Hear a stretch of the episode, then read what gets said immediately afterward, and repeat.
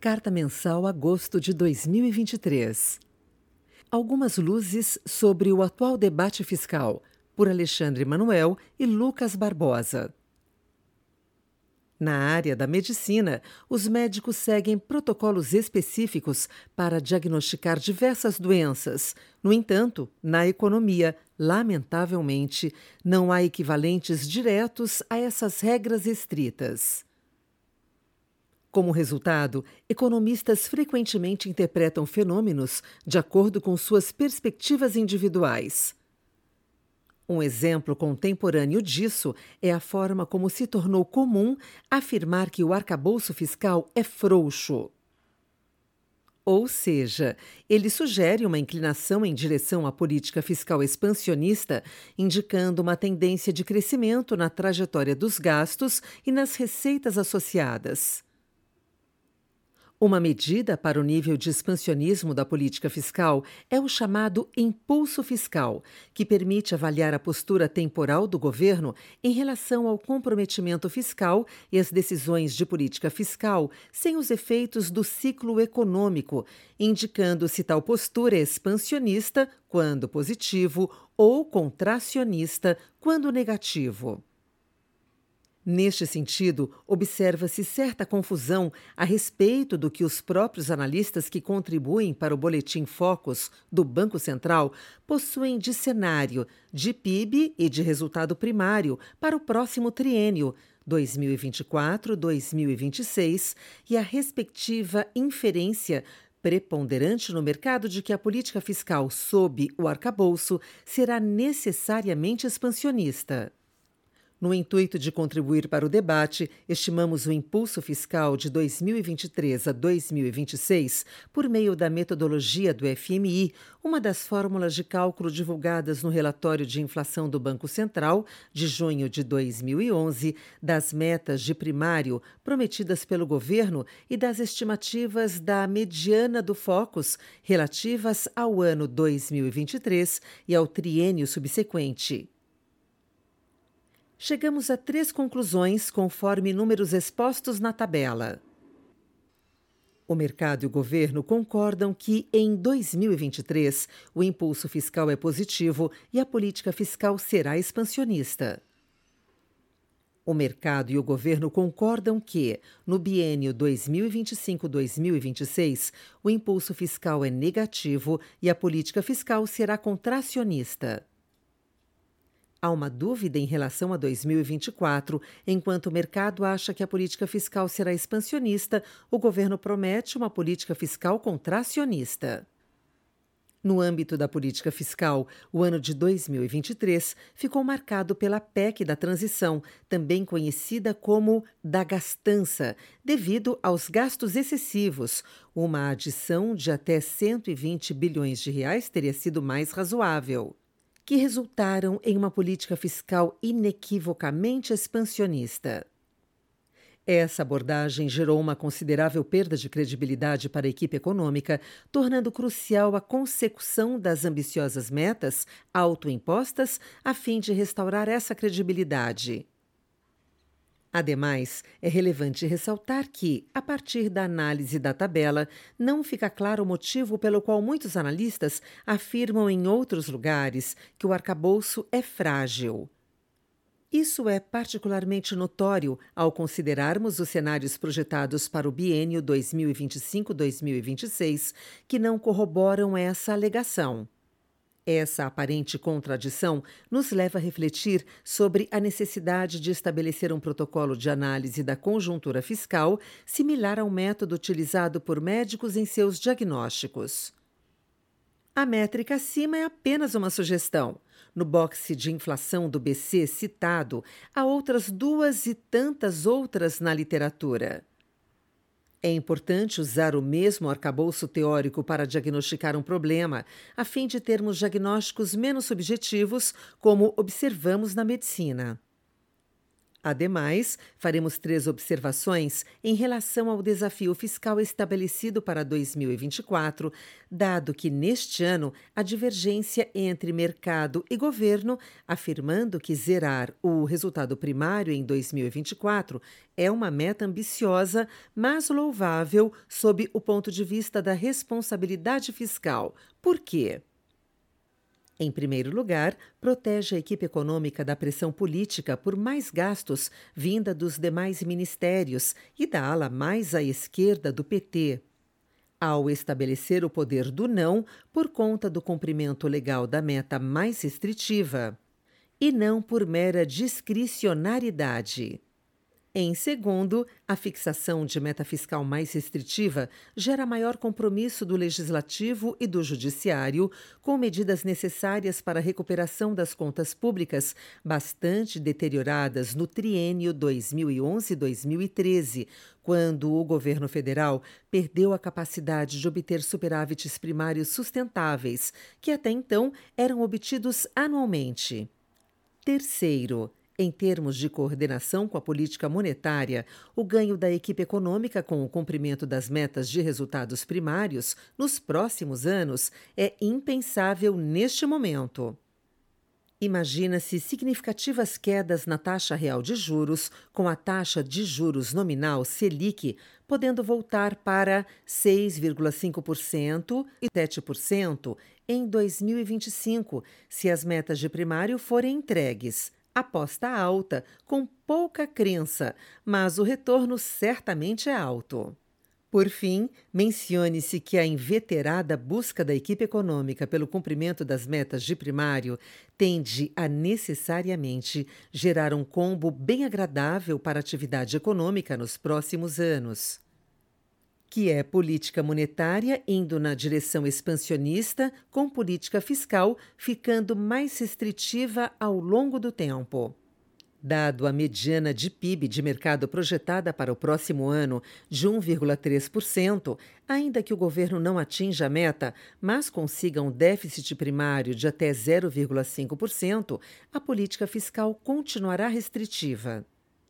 Logo, o caminho trilhado pela equipe econômica de buscar metas fiscais mais restritivas é correto, especialmente pelo potencial ganho de credibilidade. Abandonar a busca da meta de resultado primário prometida significará consentimento com o discurso de frouxidão fiscal que, apesar de não ser corroborado pela métrica de impulso fiscal para o biênio 2025-2026, virou comum em várias análises de proeminentes economistas. Em vez de mudar a meta, a equipe econômica precisa continuar empenhada em recuperar o superávit primário sustentável no limite de seu esforço e em harmonia com os demais poderes. É preciso evitar retrocesso regulatório, controlar despesa e recuperar receitas por meio de eliminação de distorções tributárias e da busca por novas bases de arrecadação. A exemplo da regulamentação das apostas esportivas e da exploração de novas modalidades de loterias pelo setor privado.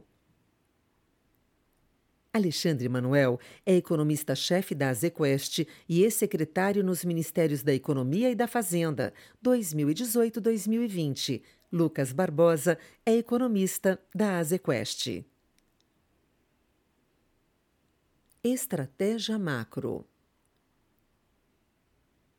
a economia global registrou uma desaceleração menor do que o esperado no início do ano. Nos Estados Unidos, o mês foi marcado por certa convergência dos dados para uma dinâmica de desaceleração paulatina da atividade e reequilíbrio gradual no mercado de trabalho.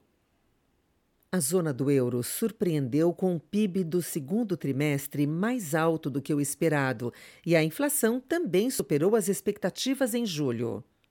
O Banco Central Europeu destacou a desaceleração da atividade em sua ata de julho. No Reino Unido, o Banco Central aumentou a taxa básica de juros para 5,25%. Na Ásia, a China registrou uma leve surpresa de alta na inflação de julho e dados de crédito abaixo do esperado. O Japão teve um PIB do segundo trimestre surpreendentemente alto e inflação estável.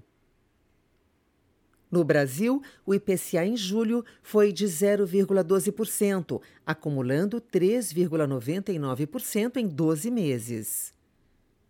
A previsão é de alta para 5,00% em 2023, com a taxa básica de juros encerrando o ano em 11,75%. O PIB deve crescer 2,80% em 2023, impulsionado pela atividade agrícola, setor externo e estímulo fiscal. A taxa de câmbio esperada é de R$ 5,00 por dólar no final do ano, devido ao cenário favorável para as exportações e influxo de recursos estrangeiros, juntamente com ajuste fiscal contínuo. Em agosto, o book de bolsa local foi um detrator de resultado, com posições compradas em Ibovespa, small caps e em ações. As estratégias em juros locais também contribuíram negativamente com posições na curva pré, via opções na parte curta e aplicado em DI futuro na parte intermediária da curva, e posições sem NTNBs de longo prazo, 2050. Por outro lado, em mercados de bolsas internacionais, o fundo obteve resultado positivo, com posição comprada em VIX e operações táticas em futuros de S&P. O book de moedas registrou resultado levemente negativo, com a compra de real, BRL, compra de peso mexicano, MXN, e venda de euro, EUR. Em juros internacionais, o resultado também foi levemente negativo, com posições aplicadas em treasuries de dois anos.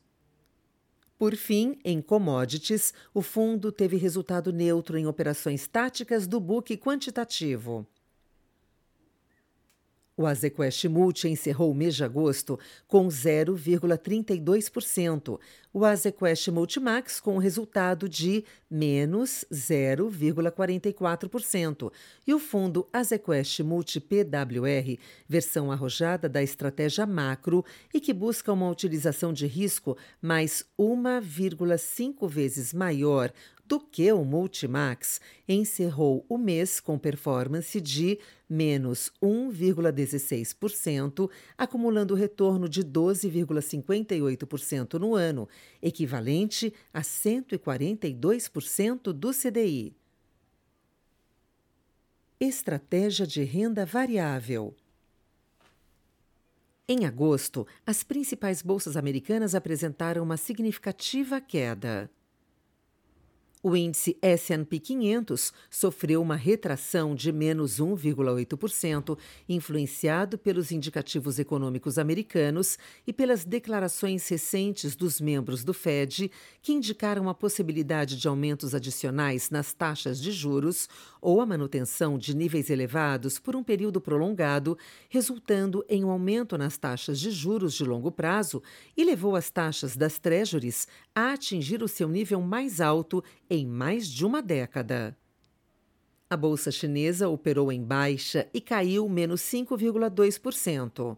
Novos dados de atividade sugerem que a economia está desacelerando mais rápido do que o esperado.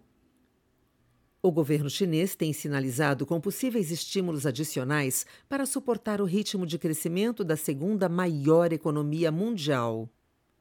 No Brasil, a Bolsa Brasileira teve uma queda de menos 5,1%. A abertura da curva de juros americana influenciou negativamente a performance local. Internamente, o Copom iniciou um ciclo de redução das taxas de juros, cortando a Selic em 50 bips. Contudo, essa decisão foi recebida com preocupações devido à falta de unanimidade entre os membros do comitê, o que levou o mercado a reduzir o risco após o corte inicial. Em relação à atribuição de resultado dos nossos fundos long only, os setores de varejo, assistência médica e bancos foram os que mais contribuíram negativamente, enquanto os setores de petróleo e petroquímica, bens de capital e agronegócio compensaram parte das perdas. Seguimos com maior exposição aos setores de petróleo e petroquímica, bancos, elétricas e varejo.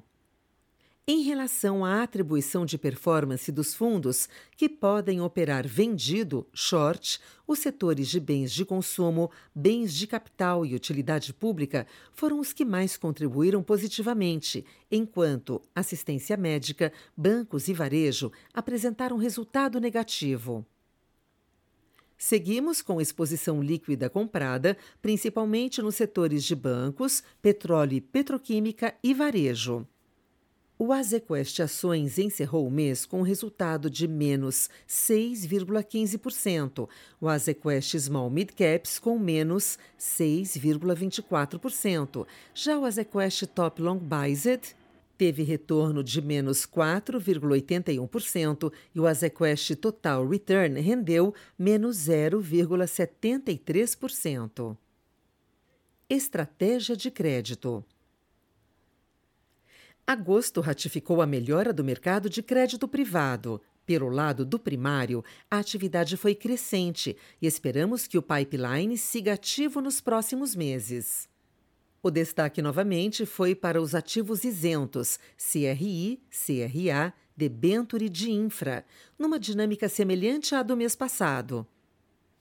A captação da indústria de fundos de crédito foi outro fator com evolução positiva e vem gradualmente ganhando tração e ajudando a sustentar o momento favorável do mercado. Já o mercado secundário permaneceu com liquidez adequada e com viés comprador, o que impulsionou mais um mês valorização dos ativos através de fechamentos generalizados de spread de crédito. O Azequest Lute teve um rendimento de mais 1,78% no mês de agosto, resultado bastante acima da rentabilidade alvo de longo prazo pensada para o fundo. As diversas estratégias apresentaram bons resultados, com destaque para o fechamento dos spreads de crédito das carteiras de debêntures em CDI e LFSN. O Azequest Valore teve um rendimento de mais 2,04% no mês de agosto, resultado bastante acima da rentabilidade alvo de longo prazo pensada para o fundo. As diversas estratégias apresentaram bons resultados, com destaque para o fechamento dos spreads de crédito das carteiras de debêntures em CDI e debêntures redeadas. O Azequest Altro teve um rendimento de mais 2,46% no mês de agosto, resultado bastante acima da rentabilidade alvo de longo prazo pensada para o fundo. No mercado local, as diversas estratégias apresentaram bons resultados, oriundos do forte fechamento dos spreads de crédito. Nos posicionamos para pegar esse movimento, e isso foi o grande destaque do mês. Na parcela offshore, ganhamos com a posição de bonds e seus hedges. O Azequest Supra teve um rendimento de mais 2,72% no mês de agosto, resultado bastante acima da rentabilidade alvo de longo prazo pensada para o fundo. No mercado local, as diversas estratégias apresentaram bons resultados, oriundos do forte fechamento dos spreads de crédito. Nos posicionamos para pegar esse movimento, e isso foi o grande destaque do mês. Na parcela offshore, ganhamos com a posição de bonds e seus hedges. Por fim, o Azequest Debentures Incentivadas teve um rendimento de mais 2,23% no mês de agosto, resultado acima do IMAB5, mais 0,61%.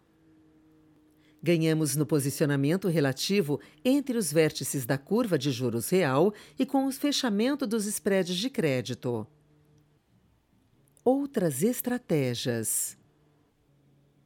O Azequest Low Vol, destaque em nossa grade de produto por sua consistência de performance, apresentou resultado acima de seu objetivo de retorno de longo prazo.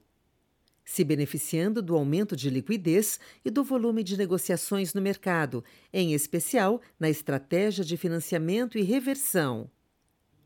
O fundo encerrou o mês de agosto com retorno de 1,42% e, em 12 meses, rendeu 14,13%, equivalente a 104% do CDI. Ao mesmo tempo, o fundo Azequest Termo fechou o mês com retorno de 1,14%, 100% do CDI, resultado em linha com rentabilidade-alvo de longo prazo pensada para o fundo, beneficiando-se do aumento da liquidez no mercado de renda variável e da volatilidade do mercado de crédito privado.